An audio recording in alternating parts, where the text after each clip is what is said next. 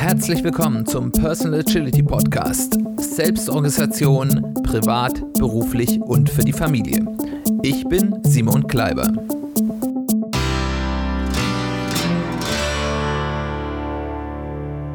Herzlich willkommen zu einer weiteren Folge des Personal Agility Podcasts. Schön, dass du eingeschaltet hast. Schön, dass du wieder dabei bist.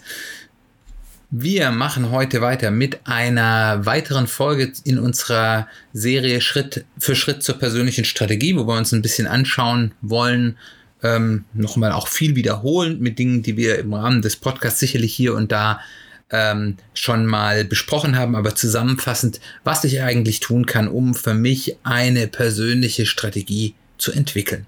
Und das letzte Mal haben wir uns ein bisschen Klarheit darüber beschafft, äh, verschafft, wo wir eigentlich gerade in unserem Leben stehen. Und heute wollen wir uns einer ganz grundsätzlichen Frage widmen. Wofür bin ich eigentlich hier? Was ist unser Warum, wie Simon Sinek sagen würde? Was ist der Zweck unserer Existenz, wie Strelacki sagen würde? Im Endeffekt ist es die Frage, wir haben ein gewisses Maß an Lebenszeit und Lebensenergie geschenkt bekommen. Was wollen wir wirklich mit diesem Geschenk anfangen? Und diese Überlegung macht erstmal vielen Menschen ein bisschen Angst. Weil woher soll ich das denn wissen? Und vor allem muss ich mich denn da jetzt festlegen? Ich, ich weiß doch noch vielleicht, gerade wenn ich vielleicht noch jünger bin, aber auch durchaus vielleicht auch älter, ich weiß ja noch gar nicht, was ich nachher machen will. Es gibt so viele Optionen. Engt mich das nicht ein? Macht das nicht, wenn ich jetzt sage, das ist mein Ziel im Leben? Verschließt das mir nicht Wege und Optionen, die ich vielleicht später eingehen kann? Und ich muss ganz ehrlich sagen, mir ging's auch so. Und ich habe mich dann aber, weil ich irgendwann eingesehen habe, dass es sinnvoll ist, sich darüber mal Gedanken gemacht, erstmal ganz schön verrückt gemacht, habe gemacht, oh, jetzt muss ich aber hier auch den perfekten Satz finden und hier das eine Ziel, auf das ich mich in meinem ganzen Leben konzentrieren ähm, will. Und das hat und das habe ich nicht geschafft. Es war keine Chance. Und dann habe ich irgendwann verstanden, dass es darum eigentlich gar nicht geht. Es geht erstmal darum, grob zu verstehen, was einem wichtig ist. Aber noch viel dringender im ersten Schritt auch mal grob auszusortieren, was einem nicht wichtig ist. Welche Punkte man schon mal von vornherein außen vor lassen kann. Und da trifft man manchmal Dinge, die man trotzdem so mit auf dem Tableau hat, weil man denkt, man muss die machen oder die sind irgendwie, werden von extern als wichtig dargestellt und wenn man sich da erstmal diese Klarheit allein geschaffen hat, dieses und jenes ist mir nicht wichtig, hat man sich auch schon erstmal ganz viel Freiheit geschenkt, weil man aufhört, Energie in Dinge zu stecken, die nicht wichtig sind.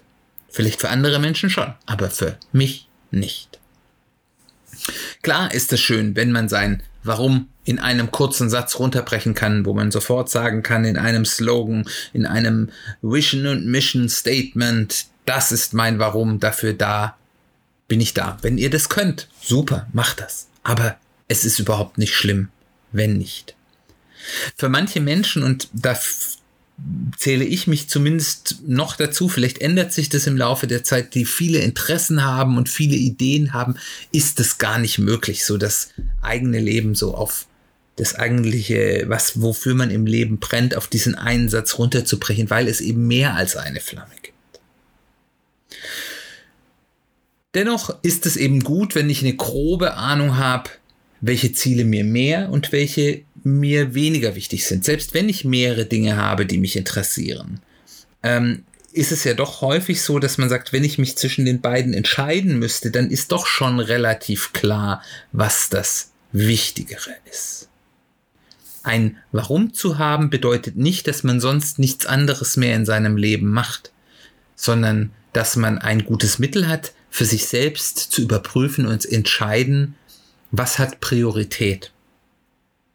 Und dabei helfen natürlich solche äh, Konzepte wie diesem Negativ-Why, diesem negativen Warum. Also erstmal die Dinge zu identifizieren, die es sicher nicht sind, wo man sagt, okay, das ist es nicht. Und das können ja ganz unterschiedliche Dinge sein. Für die einen sagen, okay, ähm, ich weiß zum Beispiel, also kann ich mir sagen, das ist jetzt hypothetisch gesagt, ich könnte zum Beispiel mir sagen, ich, für mich ist zum Beispiel, ist überhaupt nicht wichtig, berühmt zu sein. Ist es mir eher unlieb. Dann kann ich sagen, okay, die, das berühmt zu sein ist auf jeden Fall schon mal nicht mein Why. Ähm, oder andere Leute sagen, vielleicht Geld ist mir nicht wichtig. Ich muss mein Auskommen haben und das ist, das muss gesichert sein, aber darüber identifiziere ich mich nicht. Und andere sagen vielleicht hier, was hier anderen Leuten was Gutes tun, sozial was tun, was andere Leute über mich denken, das ist nicht mein Ding. Ich möchte es für mir, für mich richtig machen, dass es mir gut geht, mir und meinem Nächsten und die, der Rest der Welt, die sollen mir gestohlen bleiben. Da wird der eine oder andere jetzt sagen, äh, andere jetzt sagen, das ist aber ein unsympathisches Weltbild, aber es ist ein valides Weltbild, das man haben darf. Ob das dann das ist, was einem die meisten Karma-Punkte gibt, weiß ich nicht, aber es ist ein valides Weltbild und wenn man das so sieht, dann kann man sich das auch so eingestehen. Und es gibt dann eben auch vielleicht übergreifende oder abstrakte Konzepte, die man finden kann, ähm, die in verschiedenen Bereichen anwendbar sind. Zum Beispiel könnte man ein Mensch sein, der man sagt, für mich ist es Why, dass ich Wissen für mich erarbeite und es weitergebe. Ich möchte vielleicht ein ohne das jetzt als Berufsgruppe sehen, ein Lehrer sein, ein Lehrender, jemand, der, der Wissen weitergibt. Und das kann ich dann vielleicht in ganz vielen Bereichen sein. Da kann ich sagen, okay, ich gebe in meinem Beruf Trainings ähm, oder, oder arbeite äh, äh, als Mentor neue Mitarbeiter ein und im äh, Sportverein bin ich Trainer äh, und in meinem Urlaub, da arbeite ich als Tauchlehrer. Keine Ahnung. Also da gibt's ja ganz viele Dinge, wo man sagt, es gibt ein, ein vielleicht ein übergreifendes ähm, Konzept, das für mich das weiterstellt. Und ich darf auch nicht außer Acht lassen, dass es natürlich auch unterschiedliche Aspekte in meinem Leben gibt. Ich arbeite ja gerne mit diesem Fünf-Aspekte-Modell, ähm, mit, mit äh, Beruf und Erfolg, mit ähm, Familien und Freunden als Aspekt, mit äh, Gesundheit und, und äh, Fitness und äh, dann eben äh, ja Liebe, Partnerschaft und Sexualität und zuletzt eben auch das Innere, äh, wie man mit sich selbst im Reinen ist, auch vielleicht das Spirituelle. Und diese unterschiedlichen Lebensaspekte mögen vielleicht auch unterschiedliche Ziele haben und unterschiedliches Warum. Vielleicht ist es im ähm, beruflichen mein Ziel, eine besonders statusvolle Rolle zu haben und ähm, dann vielleicht ganz viel Geld zu verdienen. Auf der anderen Seite ist es vielleicht in meinem ähm, innere, in meiner inneren Welt habe ich eben ein ganz anderes Ziel. Vielleicht, dass ich ähm, dadurch, dass ich Dinge weitergebe oder anderen Menschen helfe, äh, dort etwas ja mit mir mache und, und mich dann dort auch auslebe. Das muss ja nicht im Widerspruch stehen. Wir müssen ja keine eindimensionalen Personen sein, um jetzt bei diesem plakativen Beispiel zu, zu sein, äh, nur der Businessmensch und nur der, ja, der, der Menschenfreund, der versucht, anderen Menschen zu helfen. Das können ja unterschiedliche Dinge in äh, unterschiedlichen Lebensaspekten sein. Und zu wissen, was sind in den unterschiedlichen Lebensaspekten meine Whys, meine Ziele, wie weit sind die auseinander, ergänzen die sich, sind die eher widersprüchlich, bedingen die sich, behindern sich.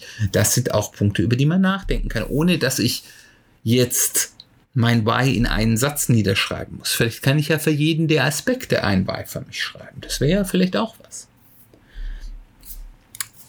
Jetzt aber genug zu dem Allgemeinen. Ich möchte euch jetzt hier mal ein paar Ansätze vorstellen, die hilfreich sind, um sich dem Ganzen anzunähern. Ich werde es relativ kurz tun. Wir haben über, glaube ich, alle diese Methoden schon mal hier im Rahmen des Podcasts gesprochen. Ähm, aber ähm, einfach nur mal noch mal als Anregung. Ich glaube, das sollte reichen, um dort mal reinzukommen. Ansonsten schaut in den äh, vergangenen Folgen, wo wir diese Themen auch machen, wenn ihr euch da genauer äh, noch mal reinfuchsen wollt. Das erste ist ein bisschen ein ja, makabres Methode. Aber ich finde es eine sehr wichtige, weil sie eine Methode ist, das wirklich auf das Wesentliche die Dinge runterbricht. Und zwar für diese Methode stellen wir uns vor, wir beobachten, wie immer er das glaubt, aus dem Himmel, aus der Ferne, wie auch immer als stiller Beobachter unsere eigene Beerdigung. In der Hoffnung, dass das weit, weit in der Zukunft ist. Und Beerdigungen sind interessante Geschichten. Also dort wird natürlich in der Regel nichts Negatives über den Verstorbenen gesagt. Ähm, aber es wird das Leben des Menschen, der dort gestorben ist, zusammengefasst und es wird versucht, das Wesentliche, und zwar das, was für die anderen das Wesentliche war, nicht vielleicht was für den Verstorbenen selbst das Wesentliche im Inneren war, dargelegt. Und da kann man dann eben mal drüber nachdenken. Wenn, was wird denn da gesagt? Was wünsche ich mir denn? Was andere Menschen, die mir nahestehen, vielleicht aus der Familie, aber auch vielleicht Menschen, mit denen ich im beruflichen oder im privaten Kontext zu tun hatte. Das ist ja durchaus üblich, dass dort dann vielleicht der ehemalige Arbeitgeber äh, oder ein ehemaliger Kollege etwas sagt und vielleicht, wenn man irgendwo in einem Verein aktiv war, dort ein Vertreter dieses Vereins. Was sagen die denn über mich? Ähm, kommen da nur belanglose Floskeln oder kommen da handfeste Aussagen? Hab ich, ist das eine Pflichtveranstaltung für diesen Menschen oder habe ich das Leben der Menschen, die dort reden, berührt? Was ist der Kern, den ich aus der Sicht dieser Menschen ausgemacht habe? Was sagen die da und was möchte ich, was die da sagen? Und wer ist da? Ist es eine kleine Beerdigung im engsten Kreise? Hätte ich das gerne, dass ich sage, ich bin eher eine private Person und ich möchte nicht viele Menschen um mich haben, aber die, denen möchte ich wichtig sein? Oder ist das eine ganz große Beerdigung, wo, wo hunderte Menschen hinkommen, um, weil ich irgendwie ihnen wichtig geworden bin und sie von mir Abschied nehmen wollen? Es ist sicherlich kein so angenehmer Gedanke, aber wenn man das für sich mal ein bisschen durchdenkt, dann kommt man häufig ganz gut dorthin, dass man sagt, was sind denn die Dinge, die von mir wirklich in Erinnerung bleiben wollen? Und häufig sind diese Dinge, die in Erinnerung bleiben sollen von einem, das, was das eigentliche Warum ist. Die nächste Methode ist das Ganze aus der Lebenshistorie ableiten. Das ist eine Methode, die wird gerne benutzt in, in verschiedenen Büchern, die da helfen sollen. Es gibt das Find Your Why Arbeitsbuch von Simon Sinek zu dem Start Your Why äh, Buch. Ähm, das habe ich auch schon mal vorgestellt. Äh, und es gibt es auch ebenfalls das Buch Business Model U, was ich auch schon mal in einer eigenen Folge vorgestellt habe, die auch mit einer sehr ähnlichen Methode arbeitet. Und wir fangen an mit dem Zeitstrahl, den wir ja in der letzten Folge, wenn ihr mitgemacht habt, schon gezeichnet habt, wo wir so unsere Stationen im Leben aufgezeigt haben und das auch so ein bisschen als Höhen und Tiefen gekennzeichnet haben. Und dann überlegen wir uns, wo auf diesem Zeitstrahl in der Vergangenheit war ich glücklich? Wo war ich wenig glücklich? Wo war ich vielleicht stolz darauf, was ich gemacht habe? Wo hatte ich andere starke Gefühlsverbindungen ja, zu bestimmten Phasen in meinem Leben. Und dann schaue ich mir diese Punkte, es ist ja, ich hoffe mal für euch, dass es mehrere Punkte in eurem Leben gab, äh, wo ihr glücklich wart, dann kann man sich eben anschauen, was habe ich denn da getan? Was waren denn da die Gemeinsamkeiten? Ähm, Gab es da bestimmte private Umstände, die mich glücklich gemacht hatten? Hatte ich da vielleicht einen Job, in dem ich entweder bestimmte Tätigkeiten gegeben habe oder es bestimmte Rahmenbedingungen gab, die mich glücklich gemacht haben. Aber auch wenn es vielleicht nur eine Phase in meinem Leben gab, in dem ich glücklich war, was war in dieser Phase explizit anders als das davor war? Wie war das Umfeld? Was waren eben, wie gesagt, die Gemeinsamkeiten? Und dann kann ich darüber versuchen herzuleiten, was eigentlich sozusagen die Zutaten sind, die dazu geführt haben, dass ich in bestimmten Situationen meines Lebens glücklich war. Und daraus kann ich dann eben wieder herleiten. Auf der einen Seite kann ich vielleicht herleiten, wie ich versuchen sollte, meine Rahmenbedingungen zu gestalten, was jetzt nicht auf mein Warum einzahlt, aber trotzdem eine sehr wichtige Information ist, aber auch, was waren das für Tätigkeiten, die ich dort durchgeführt habe? Was hat mich dort glücklich gemacht? Und da kommt man dann eben häufig auf diese abstrakteren Konzepte, dass man zum Beispiel sagt, okay, hier konnte ich, um bei dem Beispiel von vorher bleiben, konnte ich mein Wissen weitergeben und da gab es Leute, die das interessiert hat, was ich äh, mitgegeben habe. Und bei anderen, da habe ich zwar vor mich hingearbeitet, vielleicht meine gute Arbeit gemacht, aber es hat sich niemand dafür interessiert. Ich konnte hier nichts weitergeben. Ich hatte vielleicht wenig Interaktion mit Menschen. Dann kann ich sehen, okay, vielleicht ist das ein Konzept, das ich mir mal genauer anschauen sollte, ob das etwas ist, was äh, ja mein Warum zumindest in Teilen ausmacht. Die dritte Methode, die ich euch vorstellen will, ist die, was ganz klassisches, die sogenannte Bucketlist. Also die Bucketlist, das ist ja der äh, englische Begriff für diese Liste der Dinge, die man getan haben will, bevor man kick the bucket, also bevor man abtritt, bevor man den Löffel abgibt, die Löffelabgebliste. Also Dinge, die ich erledigt haben will oder die ich erlebt haben will, bevor mein Leben zu Ende ist. Und ich kann das ja erstmal ohne Filter runterschreiben. Einfach mal schreiben, was möchte ich denn eigentlich alles gerne noch in meinem Leben mal sehen. Und wirklich ohne Filter, das darf ruhig viel sein. Und normalerweise ist auf so einer Liste dann viel drauf, wo man sagt, naja, das sind eher Eitelkeiten, äh, das sind, also bei mir ist zum Beispiel, ich habe da, wenn ich das runterschreiben würde, habe ich da ganz, ganz, ganz viele Orte drauf auf der Welt, die ich gerne mal bereisen würde. Ähm, und ähm, und andere Dinge, wo ich sage, ach, das wäre mal schön, wenn ich das mal machen würde, aber wo man dann eben mal hinterfragen kann, wie wichtig die sind oder wie nicht. Aber erstmal deswegen ohne den Filter im Kopf, ohne die Schere im Kopf erstmal breit aufstellen und dann cluster ich die erstmal. Also zum Beispiel in meinem Beispiel cluster ich mal alle Orte, an die ich gerne reisen möchte, mal zusammen und vielleicht bestimmte Dinge, die ich erleben will, bestimmte ähm, Ziele, die ich erreichen will, an Erfolg, an äh, anderen Dingen, äh, cluster ich zusammen. Und dann kann ich die Cluster mal durchgehen. Wo sind denn die Cluster? Möglichkeiten und wo sind sie eigenständige Ziele.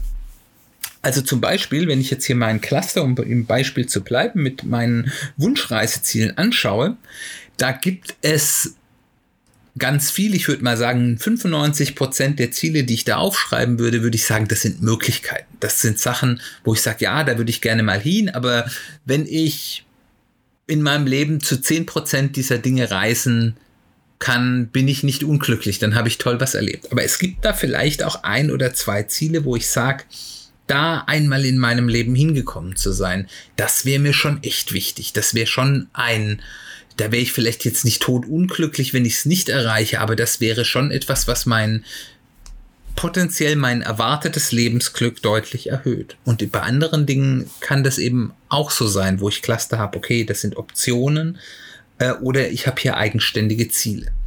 Und dann kann man eben diese Cluster anschauen oder diese Ziele, die ich entweder so als Möglichkeit blöcke oder als eigenständige Ziele identifiziert habe und die dann so sortieren. Was ist wirklich wichtig und was ist eher nett? Also wo Sachen sind, oh, das würde ich gerne machen, aber wenn es nicht passiert, ist es halt nicht schlimm. Man kann vielleicht sogar bei Teen gehen, da so ein bisschen in so ein Forced Ordering zu gehen, wie man das aus der Agilität kennt und wirklich zu sagen, alle diese Punkte, die ich hier habe, die bringe ich in eine Reihenfolge, wo ich sage, ganz oben ist das Wichtigste und ganz unten ist das Unwichtigste und es kann immer nur eins pro Stufe da sein. Es gibt mir dann ganz guten Blick darauf, was mir wirklich wichtig sind. Was sind denn die obersten drei oder fünf? Wie sind die denn? Ist da, sind die ungefähr alle gleich und ich habe sie schwer sortieren können oder ist ganz klar hier das erste oder die ersten zwei, das sind die Sachen, die wirklich, wirklich, wirklich wichtig sind und die anderen sind auch wichtig, aber nicht ganz so wichtig. Und das kann ich mir dann anschauen und dann habe ich, glaube ich, schon eine ganz gute Ahnung, was mir wirklich wichtig ist. Die vierte Methode und letzte, die ich jetzt hier vorstellen will, ist ein bisschen aufwendiger, ist aber ganz spannend, weil sie eben nicht nur den Eigenblick, sondern den Außenblick mit einbeführt. Und zwar kannst du dir da mal Zeit nehmen und Menschen, die dich gut kennen, befragen. Menschen aus deiner Familie, Freunde, die dich schon lange begleiten, aber vielleicht auch Leute, die dich jetzt in letzter Zeit relativ intensiv kennengelernt haben, vielleicht sogar Kollegen, wenn man ihnen relativ gut vertraut. Ähm, und sie mal befragen und ihnen auch sagen, dass sie bitte ganz offen sein sollen ähm, und sie befragen, wie sie dich sehen, ähm, was sie glauben, was besonders wichtig ist, wo du, wo scheinst du, wo, wo bist du besonders, wo hast du Talente, wo bringst du in deinem Umfeld Glück, wo entfaltest du Wirkung, wo stehst du dir vielleicht auch selbst im Weg, und man sollte sich da nicht natürlich nicht auf eine Einzelmeinung verlassen, weil das ist natürlich höchst subjektiv, aber wenn man das mal mit ein paar Leuten macht und sich anschaut, was sie sagen, dann kann es sehr gut sein, dass es dort Häufungen gibt. Vielleicht habe ich unterschiedliche Aspekte, die in unterschiedlichen Umfeldern, also im familiären Umfeld, im privaten Umfeld, im beruflichen Umfeld besonders wirken und vielleicht habe ich deswegen da dann auch unterschiedliche Dinge, die dort vorkommen, aber ich werde da schon sehen, wenn es bestimmte Dinge gibt, die mehrere Leute an mir von außen sehen, dann könnte das etwas sein, was mich ausmacht. Dann muss ich natürlich noch fragen, ist das etwas, was ich will, dass es mich ausmacht? Und wenn nicht, dann habe ich da auch was gelernt, äh, womit ich dann eben irgendwie versuchen sollte umzugehen. Aber wenn es etwas ist, wo ich sage, ja, ähm, das passt eigentlich ganz gut, dann kann das sehr häufig passieren, dass dort Dinge auf den Punkt gebracht werden aus der Außensicht, die sich mir in meiner eigenen Gedankenwelt gar nicht so einwandfrei erschließen. Das Wichtigste, was man aber zu dieser Reise an, zum eigenen Warum mitnehmen muss, ist, dass es eben eine Reise ist. Es ist nicht so, ich setze mich da einmal hin und habe es dann gefunden und äh, kann jetzt mir meine Visitenkarte drucken lassen. Auf der einen Seite mein Name, auf der anderen Seite mein Warum ist so und so, ähm, sondern das ist ein Prozess. Ich versuche mehr und mehr Klarheit zu finden. Und ähm, am Anfang reicht's ja vielleicht wirklich, wenn ich da erstmal nur sage, okay, ich habe schon mal ein paar Dinge identifiziert, die sicher nicht mein Warum sind. Und dann versuche ich das eben mehr und mehr zu verfeinern mit verschiedenen Methoden und kann das kontinuierlich verbessern, um mir so mehr Klarheit in meinen Entscheidungen äh, und damit eben auch in meinem Einsatz meiner Lebenszeit und meiner Lebensenergie zu geben. Aber, und das ist eben auch ganz wichtig, dieses Warum ist nicht zwingend für immer. Das kann sich auch verändern. Mein Warum mit Mitte 20 war mit sicherlich, mit Sicherheit ein ganz anderes, als es heute mit Mitte 40 ist. Es gibt da sicherlich auch Dinge, die kontinuierlich geblieben sind, aber es gibt ganz viele Dinge, die sich geändert haben. Und das sind ganz normale Prozesse, die über die Zeit passieren, aber das können auch ähm, Prozesse sein, die sehr abrupt passieren, durch einschneidende Erlebnisse, durch Lebensphasen zum Beispiel. Ich kann ganz klar sagen, in dem Moment, wo man ne, Vater oder Mutter wird von Kindern, ändert sich das eigene Warum, zumindest in bestimmten Aspekten. Sicherlich nicht komplett, man ist nicht ein ausgetauschter Mensch, aber das sind Einschnitte, die eben ändern, wie man über sich, über sein eigenes Leben, über die Prioritäten in seinem Leben nachdenkt und dem sollte man auch agil Rechnung tragen und das auch annehmen, dass sich Dinge verändern und dass das in Ordnung ist und dass das vielleicht sogar eher Bereicherung als Problem darstellt. Ich hoffe, ich konnte euch ein paar schöne Ideen mitgeben, wie ihr zu eurem eigenen Warum, zu eurem Zweck der Existenz kommt. Ähm, wenn ihr mal ein paar Methoden ausprobiert, würde ich mich freuen, wenn du auf mich zukommst und mir mal ein bisschen berichtest, was dabei so rumgekommen ist. Ich finde es immer sehr spannend zu hören, was das dann irgendwie in der Praxis wirklich für euch bedeutet. Kontaktieren kannst du mich über E-Mail, über soziale Medien, über die Website. Alle Links in den Show Notes, wenn es die Show Notes nicht gibt, dort wo du Podcasts hörst, auf der Website www.personal-agility-podcast.de gibt es einen Blogpost zu jeder Folge und mit Kommentarfunktion, aber auch die Show Notes, wo die ganzen Links sind. Das heißt, es ist wirklich einfach mit mir in Kontakt zu treten. Dann bleibt mir nur noch zu sagen, herzlichen Dank fürs Zuhören. Nächste Woche werden wir weitermachen ähm, oder nein, anfangen mit einer weiteren Serie, nämlich einer kurzen Serie, in der wir mal diese fünf Aspekte aus dem Fünf-Aspekte-Modell, von dem ich ja immer wieder rede, mal ein bisschen betrachten und schauen, was sind denn wichtige Punkte, die man mal am Betrachten dieser unterschiedlichen Lebensaspekte äh, ja sich anschauen sollte. Ich hoffe, das wird wieder sehr interessant für dich. Ich freue mich, wenn du wieder einschaltest. Wir hören uns bald wieder.